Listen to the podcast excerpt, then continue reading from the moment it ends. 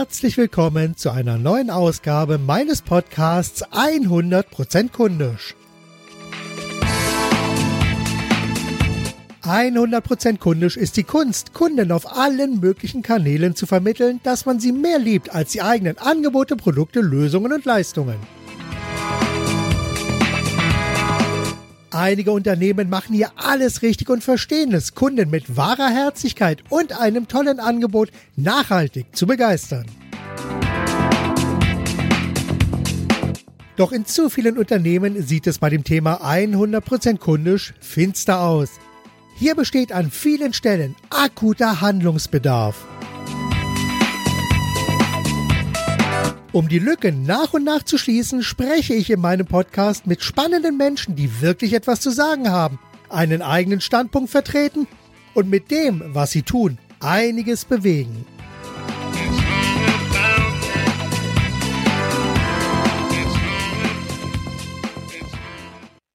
Heute habe ich wieder so einen tollen Gesprächspartner, nämlich Patricia Patz, Autorin des Buches Gefühle.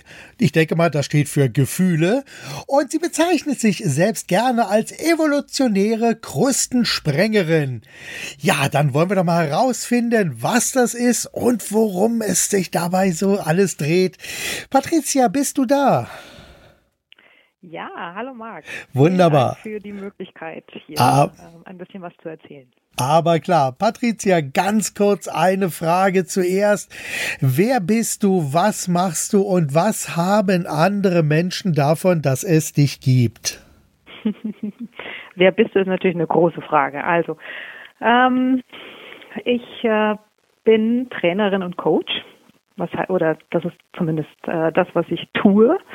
Äh, ein Teil von dem, was ich bin. Und ähm, ja, es geht mir darum, dass Menschen über ihre Konditionierung hinauswachsen und dadurch mehr Möglichkeiten bekommen, mehr Lebendigkeit, mehr das leben können, was sie eigentlich sind und mitbringen. Also, es geht darum, über die eigenen Konditionierungen herauswachsen. Wir, wir werden im Laufe unseres Lebens, ins, insbesondere schon in der Kindheit, ähm, konditioniert auf bestimmte Verhaltensweisen. Und die schränken uns oftmals ein in unserer Lebendigkeit, in den Möglichkeiten, die wir haben.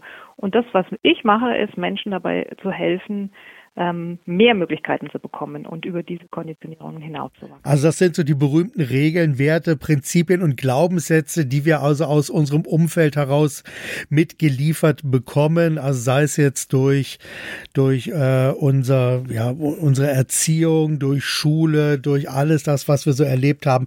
Das prägt ja unsere Entscheidungen. Habe ich das so richtig verstanden? Ganz genau, Marc. Und da reißt du die Leute heraus, brichst die Krusten auf, um dann dem Ganzen eine neue Richtung zu geben. Korrekt? Genau. Wunderbar. Okay, vielleicht kannst du ein bisschen was zu deinem Hintergrund erzählen, äh, wie du dazu gekommen bist, was du so bisher erlebt hast und welcher Weg dich zu dem Punkt geführt hast, an dem du heute stehst. Kann ich gerne machen. Ich hoffe, wir haben Zeit. Ja, wir haben viel Zeit. Also, ähm, ja, nach der Schule bin ich äh, als brave Tochter erstmal studieren gegangen. Ich habe Betriebswirtschaft, Betriebswirtschaft studiert, weil ich damals noch nicht so genau wusste, was ich tun soll. Und ich dachte, mit Betriebswirtschaft habe ich noch viele Möglichkeiten oder da halte ich mir viele Türen offen.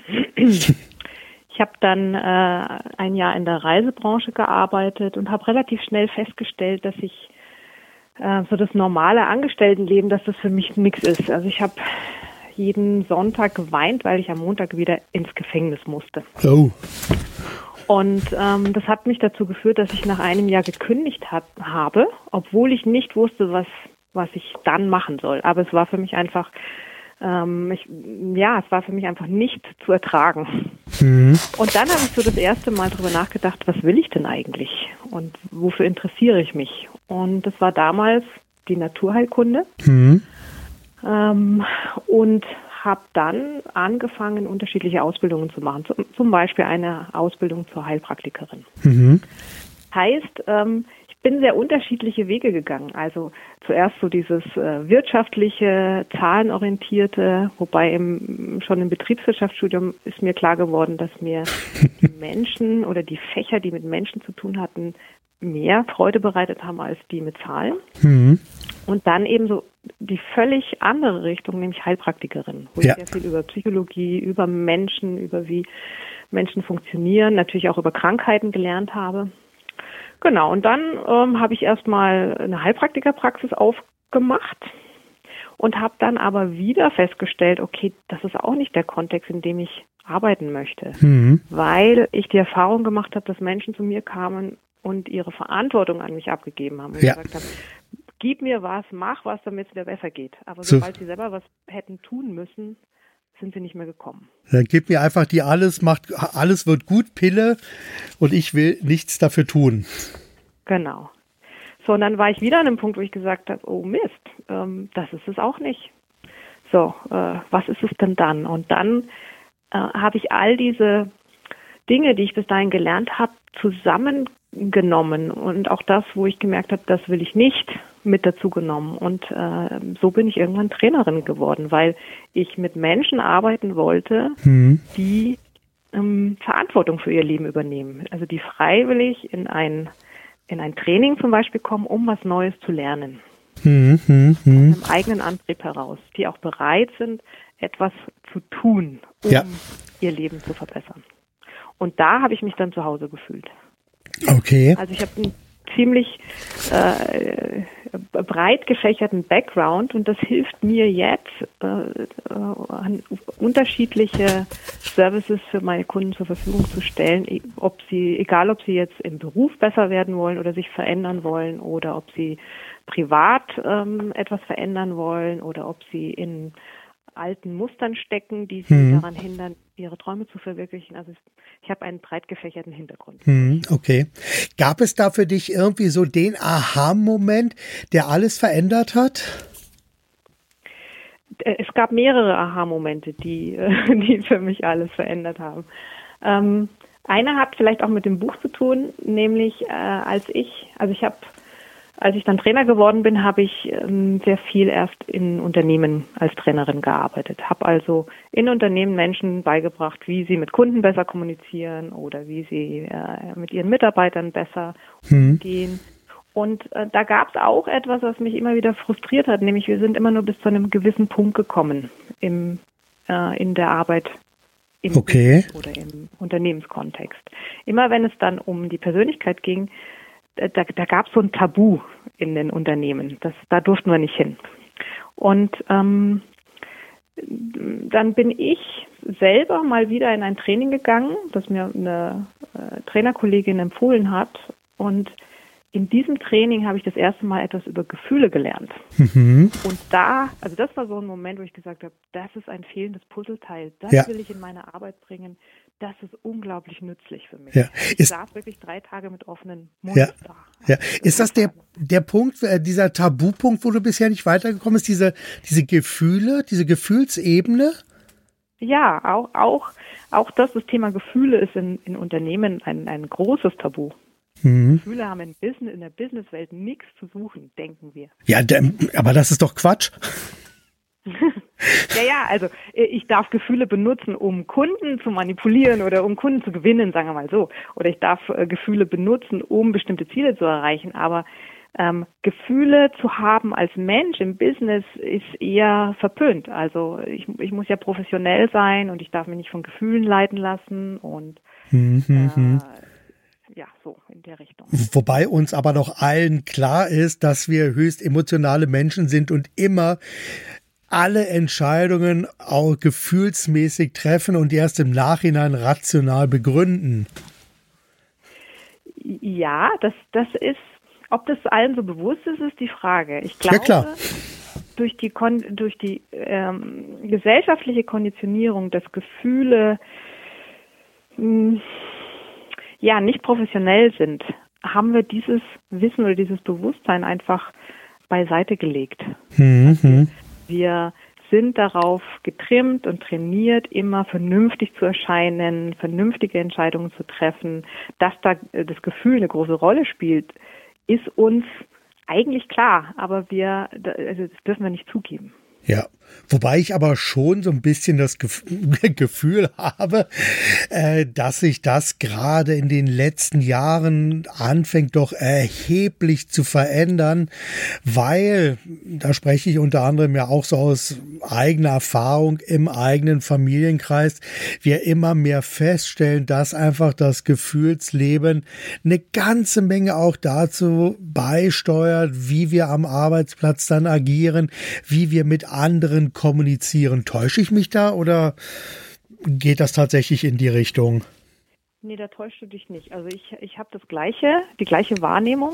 Mhm. Ich glaube, es ist jetzt einfach auch an der Zeit, weil die, hm, die Zeit, wo die Ratio im Vordergrund stand, ähm, die, die läuft langsam aus, weil hm, dieser große Fokus auf Verstand und Logik und äh, äh, Rationalität, die hat uns schon weit gebracht, aber die hat auch ihre Nachteile. Nämlich, wenn wir nicht mehr ähm, fühlen, dann fühlen wir auch den Schmerz nicht, den wir ja.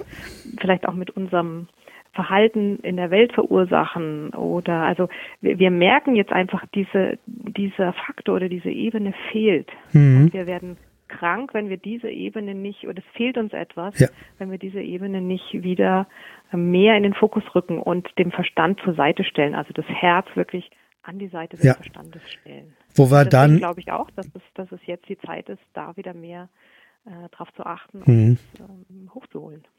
Wobei wir dann natürlich genau an dem Punkt sind, wenn wir also die Gefühle äh, ja so, so vermeiden beziehungsweise verdrängen, dann haben wir ja dann sehr schnell auch den Punkt, wo es dann also die Psychopathen als Chefs dann äh, auch erscheinen, wo also die Emotionen dann komplett raus sind, einfach nur rational die Entscheidungen getroffen werden.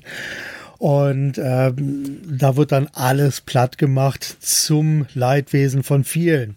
Das ist mein Eindruck. Genau. Ja, genau. Also das auch so die Systeme, die ähm, in den letzten oder in der, ich würde mal sagen, in der auslaufenden Kultur Mode waren, wie die ähm, hierarchischen Pyramidensysteme hm. haben auch als Grundlage gehabt, äh, Gefühle ja. nicht zu beachten. Das funktioniert nur, ja. wenn ich äh, äh wenn ich das mal wegdrücken kann und äh, ungeachtet ja. allem bestimmte Ziele verfolgen kann. Ja, also hier die berühmte Maslow'sche Bedürfnispyramide klingt ja vom Ansatz her ganz nett, aber da springen ja auch ein paar Punkte äh, dann auch übereinander her oder fallen übereinander her, die dann, ja, wo das alles, dieses ganze Konstrukt ja dann nicht mehr trägt. Ich weiß jetzt nicht, ob wir von, vom gleichen sprechen. Ich meinte jetzt so die Pyramidenstrukturen in Unternehmen in unter zum Beispiel, ja. nach oben hin ah, okay. immer äh, hierarchischer wird und immer weniger Platz ist. Und mhm. ähm, äh, oben, also die Leute, die ganz nach oben kommen, sind offen oder haben oftmals psychopathische Züge, mhm. weil sie sonst nicht auf, an diese Spitze kommen. Ja, da, sind, da haben wir gerade wirklich eine sehr, sehr spannende Entwicklung. Ich weiß nicht, ob du das auch so ein bisschen äh, mitverfolgt hast.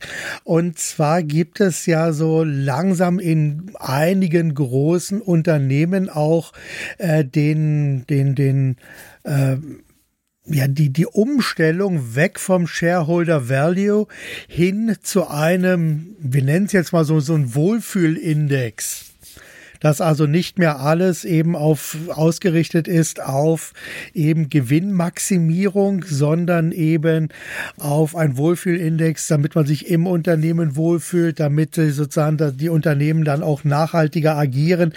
Beobachtest du das auch? Ja, das beobachte ich auch. Also ich glaube, das ist Teil dieser Entwicklung, hm. weil wir merken einfach, das Alte funktioniert nicht mehr so gut. Menschen äh, gehen in, oder fallen in Burnout, ja. funktionieren nicht mehr nach den alten Regeln, weil einfach etwas fehlt und ja. äh, Unternehmen müssen sich anpassen. Ja. Und genau, in dieser, also in allen gesellschaftlichen Ebenen seines Unternehmens, sei es ähm, schauen wir den Umweltschutz an und mhm. so weiter. Es, es, tut sich ganz viel. Ich glaube, wir sind in einer äh, kollektiven Zeit des Wandels. Ja, auf jeden Fall. Auf jeden Fall. Jetzt sind ja Gefühle doch wirklich ein relativ kompliziertes Konstrukt. Also man kann ja äh, nicht einfach sagen, das und das und das, das sind jetzt deine Gefühle, sondern, sondern wie, wie kann man das Ganze so ein bisschen verständlich machen oder greifbar machen? Gibt es da, kannst du da einen Tipp geben, um dieses, dieses große, schwammige Thema Gefühle vielleicht ein bisschen konkreter zu machen? Ja, natürlich, weil ich glaube, diese Wahrnehmung oder diese Auffassung, dass die Gefühlswelt unglaublich kompliziert ist, kommt einfach daher, dass wir sie ins Unbewusste verdrängt haben, dass mhm. Gefühle verdrängen. Und ähm, wenn wir etwas nicht kennen, wenn wir etwas nicht im Bewusstsein haben, dann fühlt es sich oder dann, dann haben wir die Annahme, es ist kompliziert. Aber es ist mhm. überhaupt nicht kompliziert. Also es entstehen dadurch auch unglaublich viele Missverständnisse. Wir wissen manchmal noch nicht mal genau, was Gefühle sind. Ja? ja. Wir, wir benutzen das Wort Gefühle für Zustände, die gar nichts mit Gefühlen zu tun haben. Ähm, weil im Grunde gibt es, gibt es nur vier Grundgefühle, die wir unterscheiden können. Und alles, was wir fühlen, ist entweder ein anderes Wort für eines dieser vier Grundgefühle mhm. oder es ist eine Mischung daraus oder es ist kein Gefühl. Welche vier also Grundgefühle sind das? Die vier Grundgefühle sind Wut, Traurigkeit, Angst und Freude. Mhm. Und alles, was wir fühlen, ist eben entweder eins dieser Gefühle ja. oder eine Mischung daraus oder es ist gar kein Gefühl. Also wir sagen häufig, ich fühle mich müde. Mhm, ja? Mhm. Das ist aber kein Gefühl. Müde ist kein Gefühl. Müde ist ein, ein Körper, Zustand. Ein physischer Zustand. Ja. Oder ich fühle mich verwirrt, ist auch kein Gefühl. Das ist einfach ein, ein intellektueller Zustand, ja. Mhm, mhm. Oder wenn wir so sagen, ah, ich habe das Gefühl, das könnte klappen. Das ist auch kein Gefühl. Das ist eine Intuition oder es ist eine Vermutung oder eine Annahme. Mhm, mhm, Und eigentlich, wenn wir von Gefühlen sprechen, dann geht es um unser Herz, also nicht das physische Herz, sondern das Herz, das Gefühle hat und das, ähm, die können wir mit den vier Grundgefühlen beschreiben, nämlich mhm. Traurigkeit, Angst und Freude. Und wenn wir das Ganze jetzt mal so in so, so, so einen Unternehmenskontext hineinbringen, wie können wir da die Gefühle Wut, Traurigkeit, Angst oder Freude eben mit, wie, wie kann man damit spielen? Wie, wie, wie kann man das für sich selber nutzen? Also es, ähm, es gibt eine, einen Unterschied, ob ich ob ich meine Gefühle eben unbewusst und unverantwortlich nutze, dann wird aus Wut zum Beispiel Täterwut, ja, dann beschuldige ich andere oder schreie andere an. Mhm. Oder aus Angst wird äh, Retterangst. Ich versuche alles unter Kontrolle zu halten äh, und äh, vertraue niemanden und mache alles selber zum Beispiel. Oder aus unbewusster, unverantwortlicher Traurigkeit wird dann so ein Opfertum. Ich jammer die ganze Zeit über die Umstände und so weiter. Mhm. Das, das wäre unverantwortlicher und unbewusster Gefühlsausdruck. Der hilft ja. uns nicht viel. Aber die Kraft, die dahinter steckt, wenn wir, wenn wir bewusst fühlen, in der Wut zum Beispiel, Wutkraft brauche ich zum Beispiel, um Entscheidungen zu treffen, um klar zu sein, um für was einzustehen, um zu sagen, was ich nicht will, um Nein zu sagen mhm. und so weiter. Also das sind, das sind zum Beispiel Kräfte, die in der Wut drin stecken oder das sind Dinge, die wir mit Wut machen können. Ja. Und die brauche ich im Unternehmenskontext auf jeden Fall, insbesondere auch als Führungskraft. Ja, klar. Oder wenn wir Traurigkeit hernehmen. Traurigkeit ist das Gefühl, das uns mit anderen verbindet, ja, wo ich Empathie oder Mitgefühl äh, entwickeln kann. Äh, Traurigkeit macht mich weich und berührbar. Ähm, mit Traurigkeit kann ich mich von etwas verabschieden oder etwas gehen lassen, etwas akzeptieren. Mhm. Also auch ganz wichtige Dinge, die wir mit Traurigkeit machen können. Und Angst auch, weil ja. wir sagen ja häufig oder wir denken häufig in unserer Gesellschaft, Wut, Angst und Traurigkeit sind negativ. Das sind negative Gefühle. Die wollen wir nicht haben. Und dadurch, mh, hm, dadurch verzichten wir auf die Kraft, die in mhm. den Gefühlen steckt. Ja. Angst zum Beispiel macht uns wach und äh, ja. kreativ und äh, lässt uns feinfühlig werden und Dinge mit einbeziehen, die wir so vielleicht gar nicht sehen oder wahrnehmen würden. Mhm. Angst ist innovat, also brauchen wir, um Neuland zu betreten, um innovativ ja. zu sein. Absolut. Und Freude, klar, Freude brauche ich auch für, um zu führen, um zu begeistern, um zu motivieren, um äh, zu feiern.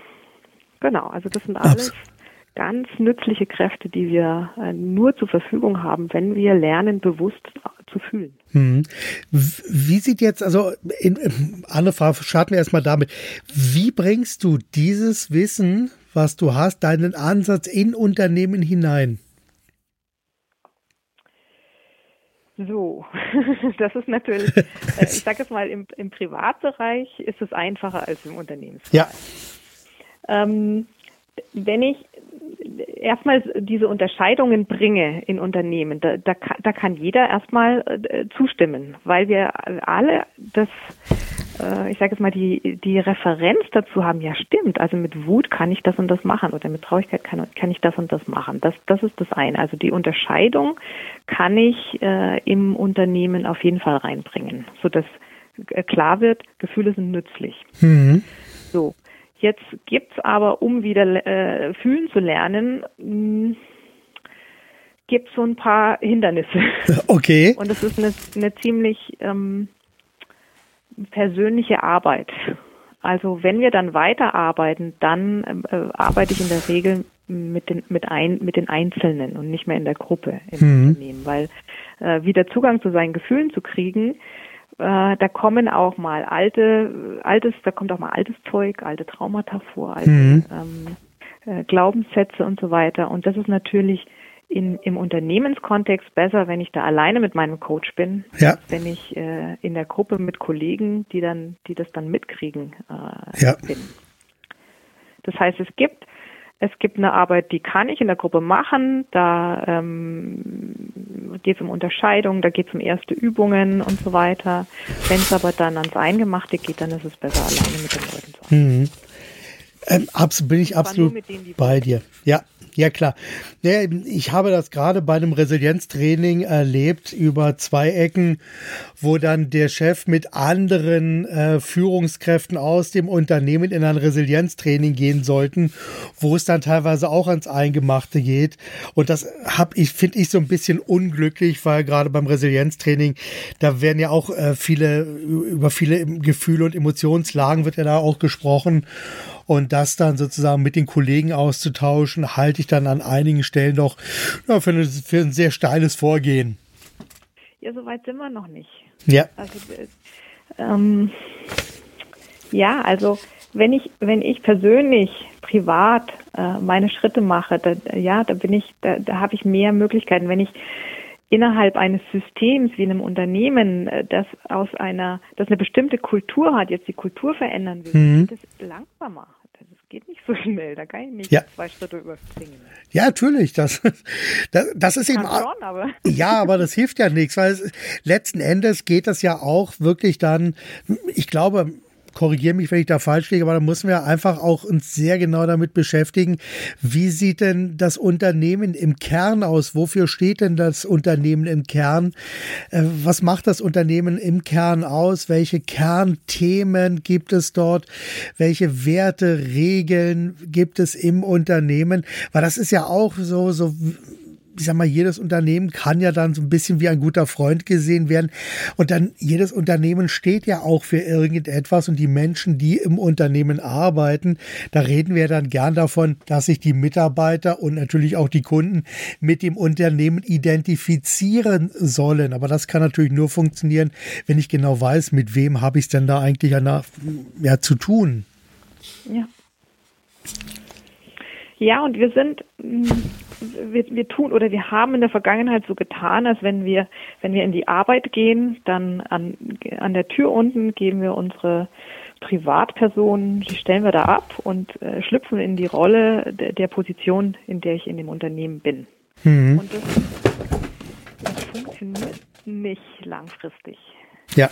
Ich bin einfach auch ein Mensch und äh, ich habe Erfahrungen, ich habe Verletzungen, ich habe alles Mögliche. Ja, klar kann ich die eine Zeit lang auch äh, draußen lassen, aber das, das Leben, also diese Trennung, mhm. diese strikte Trennung von äh, Privat und äh, die Privatperson und die Person in, in der Arbeit oder im, im Business, in der Position, die führt langfristig einfach auch zu Schwierigkeiten oder ja. Problemen.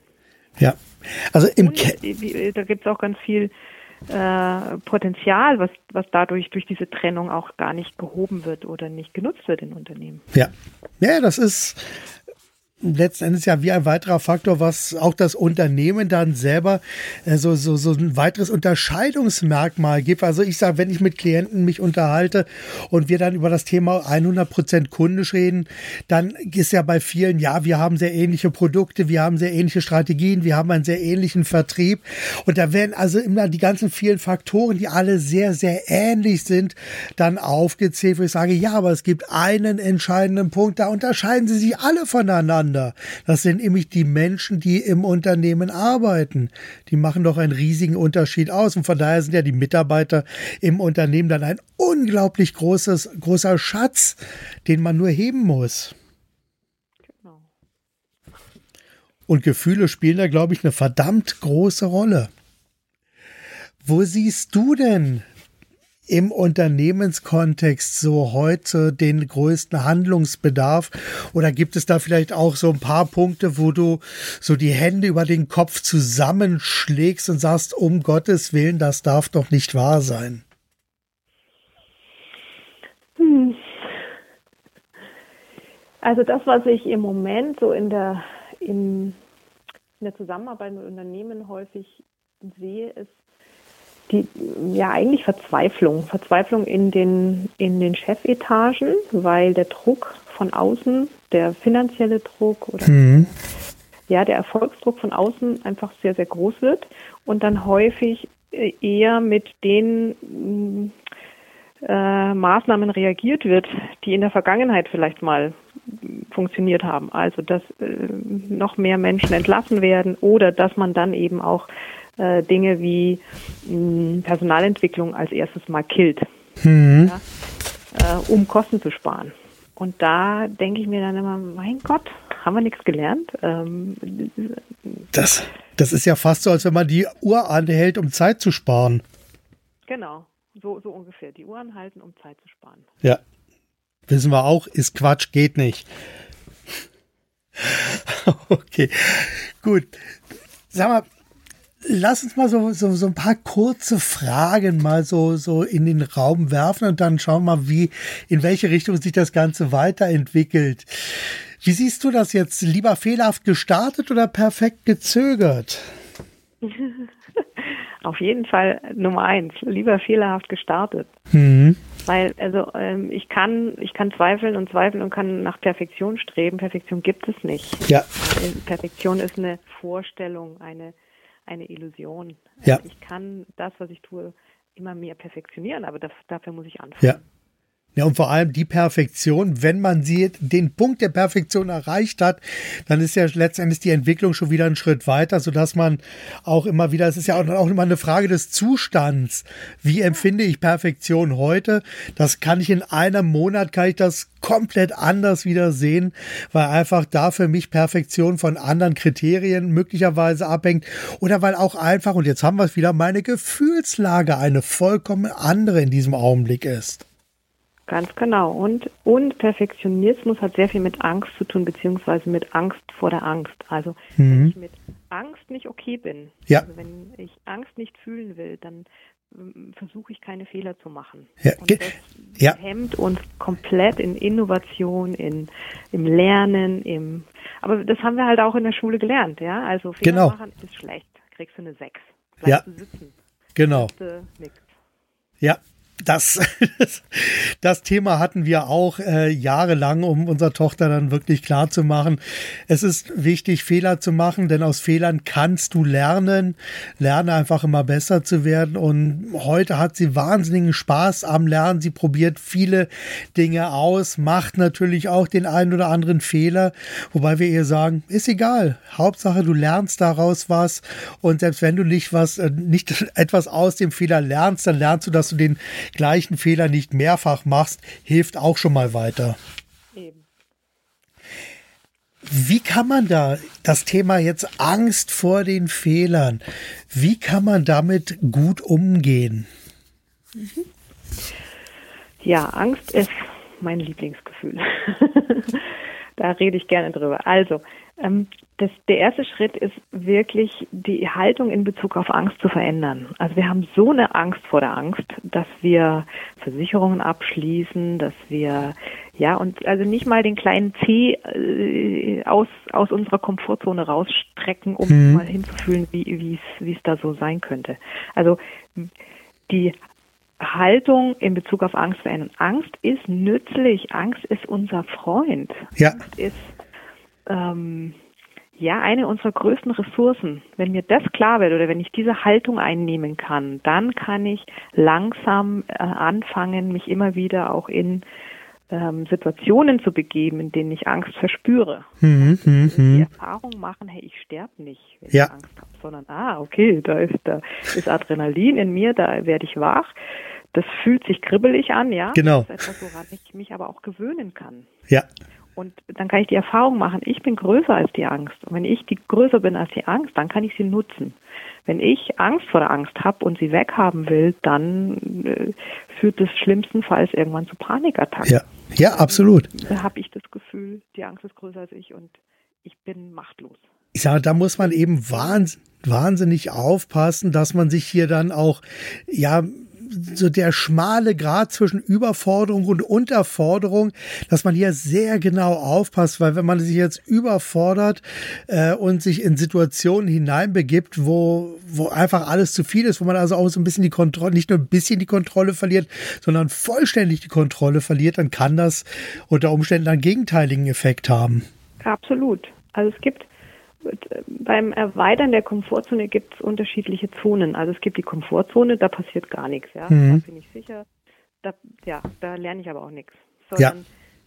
der nächst, die nächste Zone ist die Lernzone. Das ist genau die Zone, die du gerade beschrieben hast, nämlich mhm. ich, äh, ohne mich zu überfordern, äh, gehe ich mal ein Stückchen aus der Komfortzone raus genau. und äh, nutze die Angst, die dann, äh, die dann automatisch da ist, ja. So und ähm, wenn diese, wenn ich diese Zone aber zu arg erweitere, dann komme ich in die Risikozone. Mhm. Praktisch dann die nächste Zone. Da überfordere ich mich. Da mache ich einen zu großen Schritt. Ja. Und das sollte ich eben auch nicht tun, weil dann habe ich auch wieder das Gefühl, die Angst ähm, ist eher hinderlich. Ja, die, die lähmt einen ja dann, sodass man dann ja auch keinen Schritt mehr weitergeht. Genau. Ja. Und wie gesagt, es ist, es ist Training. Ja. Also, ja, natürlich, das, das kann man ja alles trainieren. An, an immer mehr Angst auch äh, gewöhnen. Genau, das ist ja auch ein Gewöhnungsprozess. Man muss ihm nur einfach einmal erst aus dieser Komfortzone heraus so einen kleinen Schritt über den Tellerrand werfen, um einfach mal zu gucken, was ist denn woanders vorhanden? Was kann ich denn da noch aufgreifen? Welche Erfahrungen, positive oder auch negative Erfahrungen kann ich denn sammeln und wie gehe ich denn am Ende auch damit um? Also wenn ich jetzt mal ein ganz persönliches Beispiel, meine, ja, klar. meine, ähm, meine Vorträge haben sich komplett verändert, seitdem ich mit meiner Angst okay bin. Also mhm. früher habe ich jeden Vortrag von äh, A bis Z durchgetaktet und durchgeplant, hatte eine PowerPoint-Präsentation und so weiter. okay. Ich, ja, und die Leute haben halt das gekriegt, was ich für sie vorbereitet habe. Ja. Der Vortrag war eigentlich schon tot. Mhm. Der war interessant, aber der war eigentlich tot.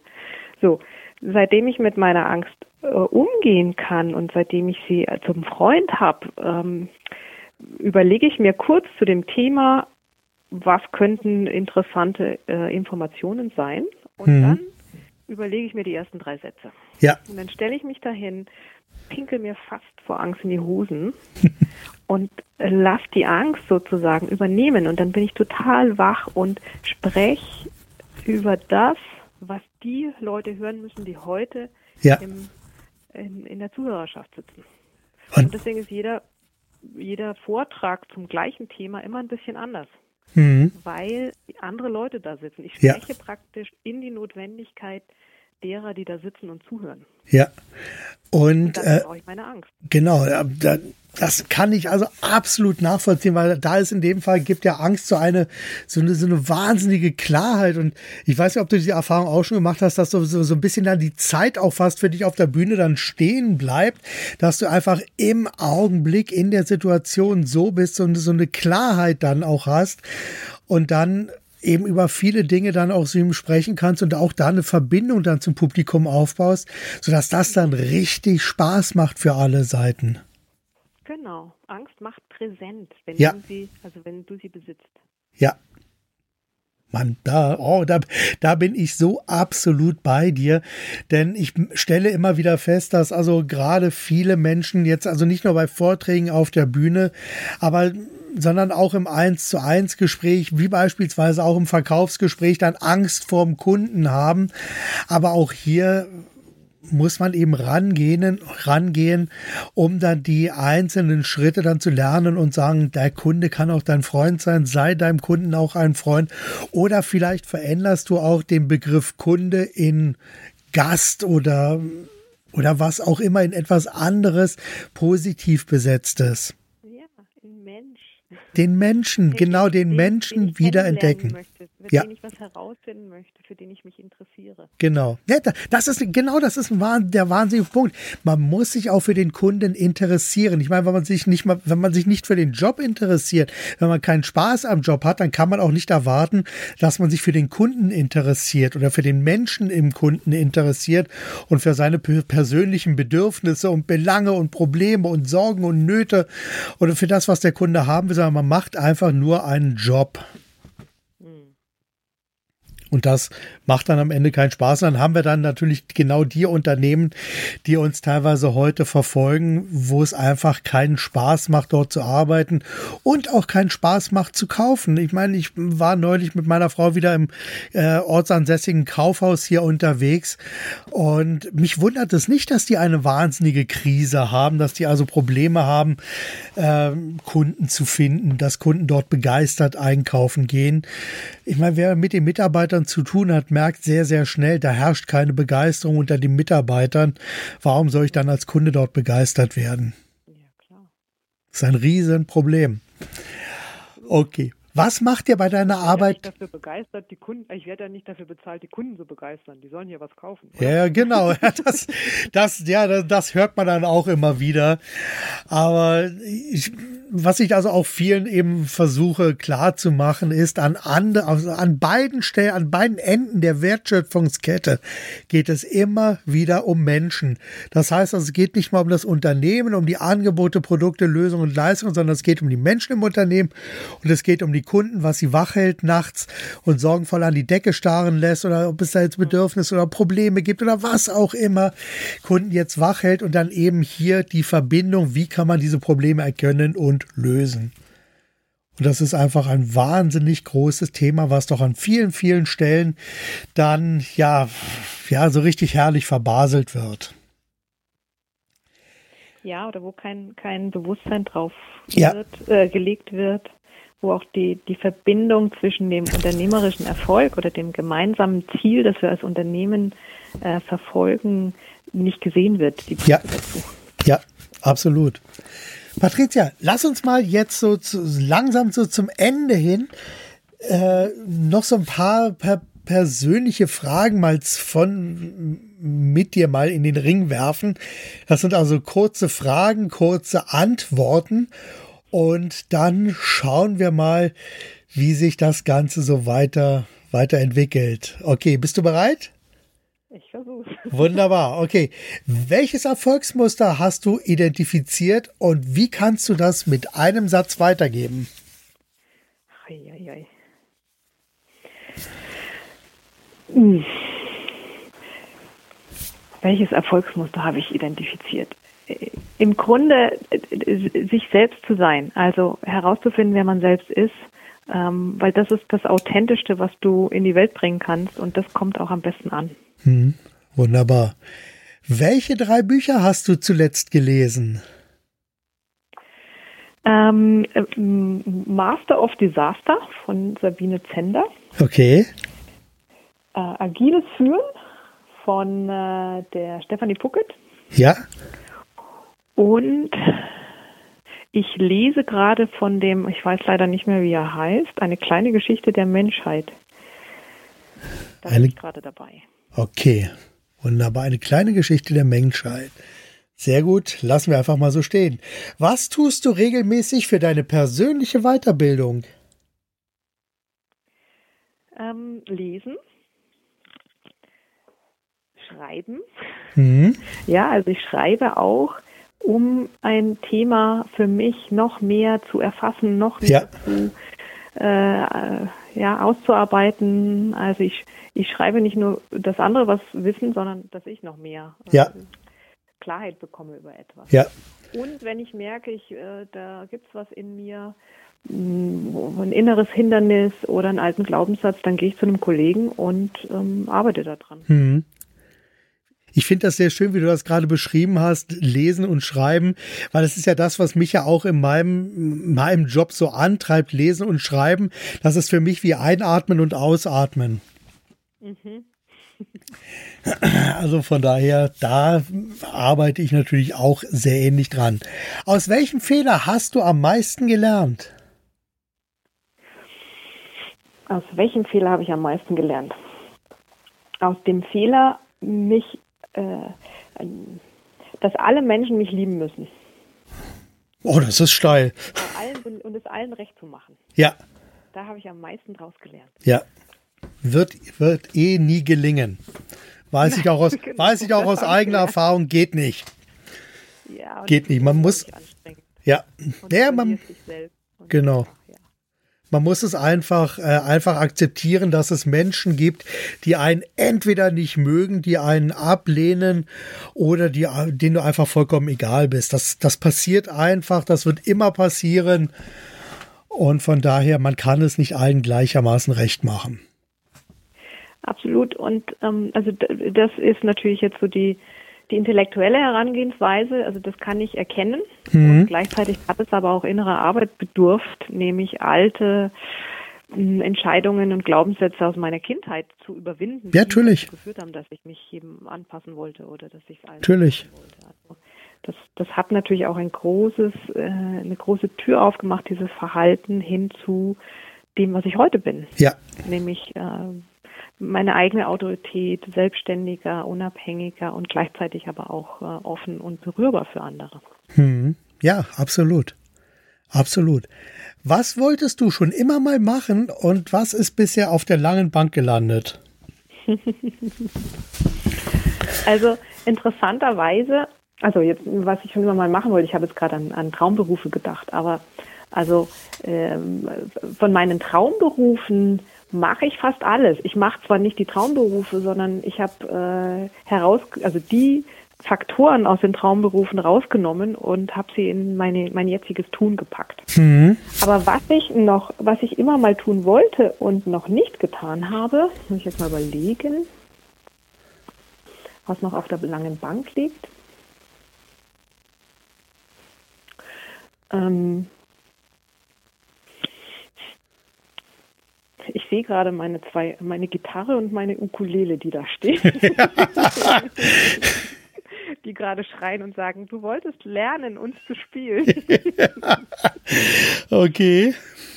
Ja, also mir, mir Zeit zu nehmen, Ja. einfach auch für ein Musikinstrument zu lernen, zu singen. Mhm. Äh, so das, was ich sehr gerne tue, aber was ich immer auf die lange Bank schiebe. Ja. Okay. Gut. Was war der beste Ratschlag, den du jemals bekommen hast? Also der beste Ratschlag, den ich jemals bekommen habe, war damals von dieser Trainerkollegin, die gesagt hat, wenn du mal ein tolles Training haben willst, dann äh, mach ein Expand-Box-Training. Und als ich da hingegangen bin und etwas über Gefühle gelernt habe, das war ein, ein Wendepunkt in meinem Leben. Mhm. Okay. Gut. Bist du eher ein strukturierter, ein systematischer Arbeiter oder doch eher impulsiv und chaotisch? Ich bin beides und das finde ich toll. Also Ja. ähm, ich glaube auch durch durch meine äh, ja durch durch meine unterschiedlichen Ausbildungen oder die die zeigen das wieder. Ich bin gleichzeitig strukturiert und ähm, aber auch nicht penibel strukturiert, sondern auch ein bisschen chaotisch. Also ich lasse es immer chaotisch werden und wenn es mir zu viel wird, dann bringe ich wieder Struktur rein. Hm. Oder ich mache eine kleine Struktur und innerhalb dieser Struktur kann ich mich ausleben. Ja. Ich Okay. glaube, ich habe eine gute Verbindung zwischen Emotion und Ratio, zwischen Mhm. Struktur und Lebendigkeit. Ja. Okay. Wie sieht so deine tägliche bzw. wöchentliche Routine aus? Gibt es da so immer wiederkehrende Abläufe? Hm, teilweise. Also was immer wiederkehrend ist, ist, dass ich äh, schaue, dass ich ab 9 Uhr mich äh, mit meiner Berufung beschäftige, also mhm. was, was für meinen Beruf zu tun. Dann habe ich natürlich immer wieder auch äh, Workshops und Trainings. Mhm. Das sind so feste äh, Bestandteile in meinem in meiner Arbeitszeit. Und mh, mm, ich versuche am Montag immer meinen Schreib- und Social-Media-Tag zu machen. Mhm. Also heute poste ich oder ich plane die Posts für die komplette Woche. Okay. Ich schreibe an meinem Newsletter, ich schreibe an äh, einem neuen Artikel. Das ist so mein, äh, mein Schreibtag ja. und Werbung-Machtag. Mhm. Okay, also du teilst ja also die Woche dann schon in thematische Blöcke ein. Ja, jein, mhm. teilweise. Und dann gibt es eben Tage, wo mein Mann, äh, mein Mann spielt neben seiner äh, Arbeit äh, leidenschaftlich gerne Badminton und ist da auch Trainer. Mhm. Es gibt einfach ein paar Tage, nämlich Mittwoch und Freitag, da ist er abends zu Hause und die ja. ihm. Ah, sehr schön. Okay, kommen wir zur letzten Frage.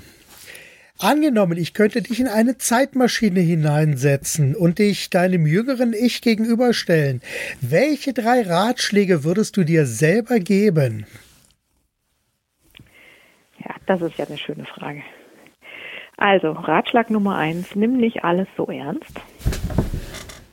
Ratschlag Nummer zwei, ähm, du lebst deine Berufung, egal äh, ob du einen Namen dafür hast oder nicht. Ratschlag Nummer drei, mach nicht allen recht. Versuch es nicht allen recht zu machen. Ja. Wunderbar. Das, das, das klingt ja schon fast so wie die berühmten letzten Worte, aber trotzdem gebe ich dir noch die Chance, wenn du noch eine Botschaft für die Hörer hast, dann hast du jetzt noch die Chance, deine berühmten letzten Worte hier zu formulieren. Meine berühmten letzten Worte, okay. Also, ich glaube einfach fest daran, dass wenn wir jetzt anfangen, unser Herz auf eine Stufe mit unserem Verstand zu stellen, dass wir ähm, sehr viele unserer Probleme, die wir ähm, in der Welt heute haben, zum Beispiel auch ähm, das Thema Umwelt, Klima und so weiter, dass wir dann gemeinsam eine zukunftsfähigere Art des Zusammenlebens erschaffen können. Das ist so mein, meine Vision für uns als Menschheit. Also mhm. durch eine Gleichstellung von Gefühl und Verstand, von Herz und Kopf. Ja. Glaube ich, können wir die Problematiken, die wir, denen wir heute gegenüberstehen, gemeinsam lösen. Wunderbar. Das sind wirklich schöne letzte Worte. Dann bleibt mir jetzt nur noch allen zu sagen, tschüss, mach's gut und bis zum nächsten Mal. Vielen Dank, lieber Marc. Tschüss, mach's gut. Das war's für heute. Vielen Dank, dass ihr euch die Zeit für den Podcast 100% kundisch genommen habt und vielen Dank auch dafür, dass wir euch ein Stück weiter mit Ideen und Inspirationen auf eurem Weg begleiten durften. Bis zum nächsten Mal, seid 100% kundisch, denkt mit eurem Herzen, gebt alles und vor allem macht es richtig gut. Euer Marc Perl Michel.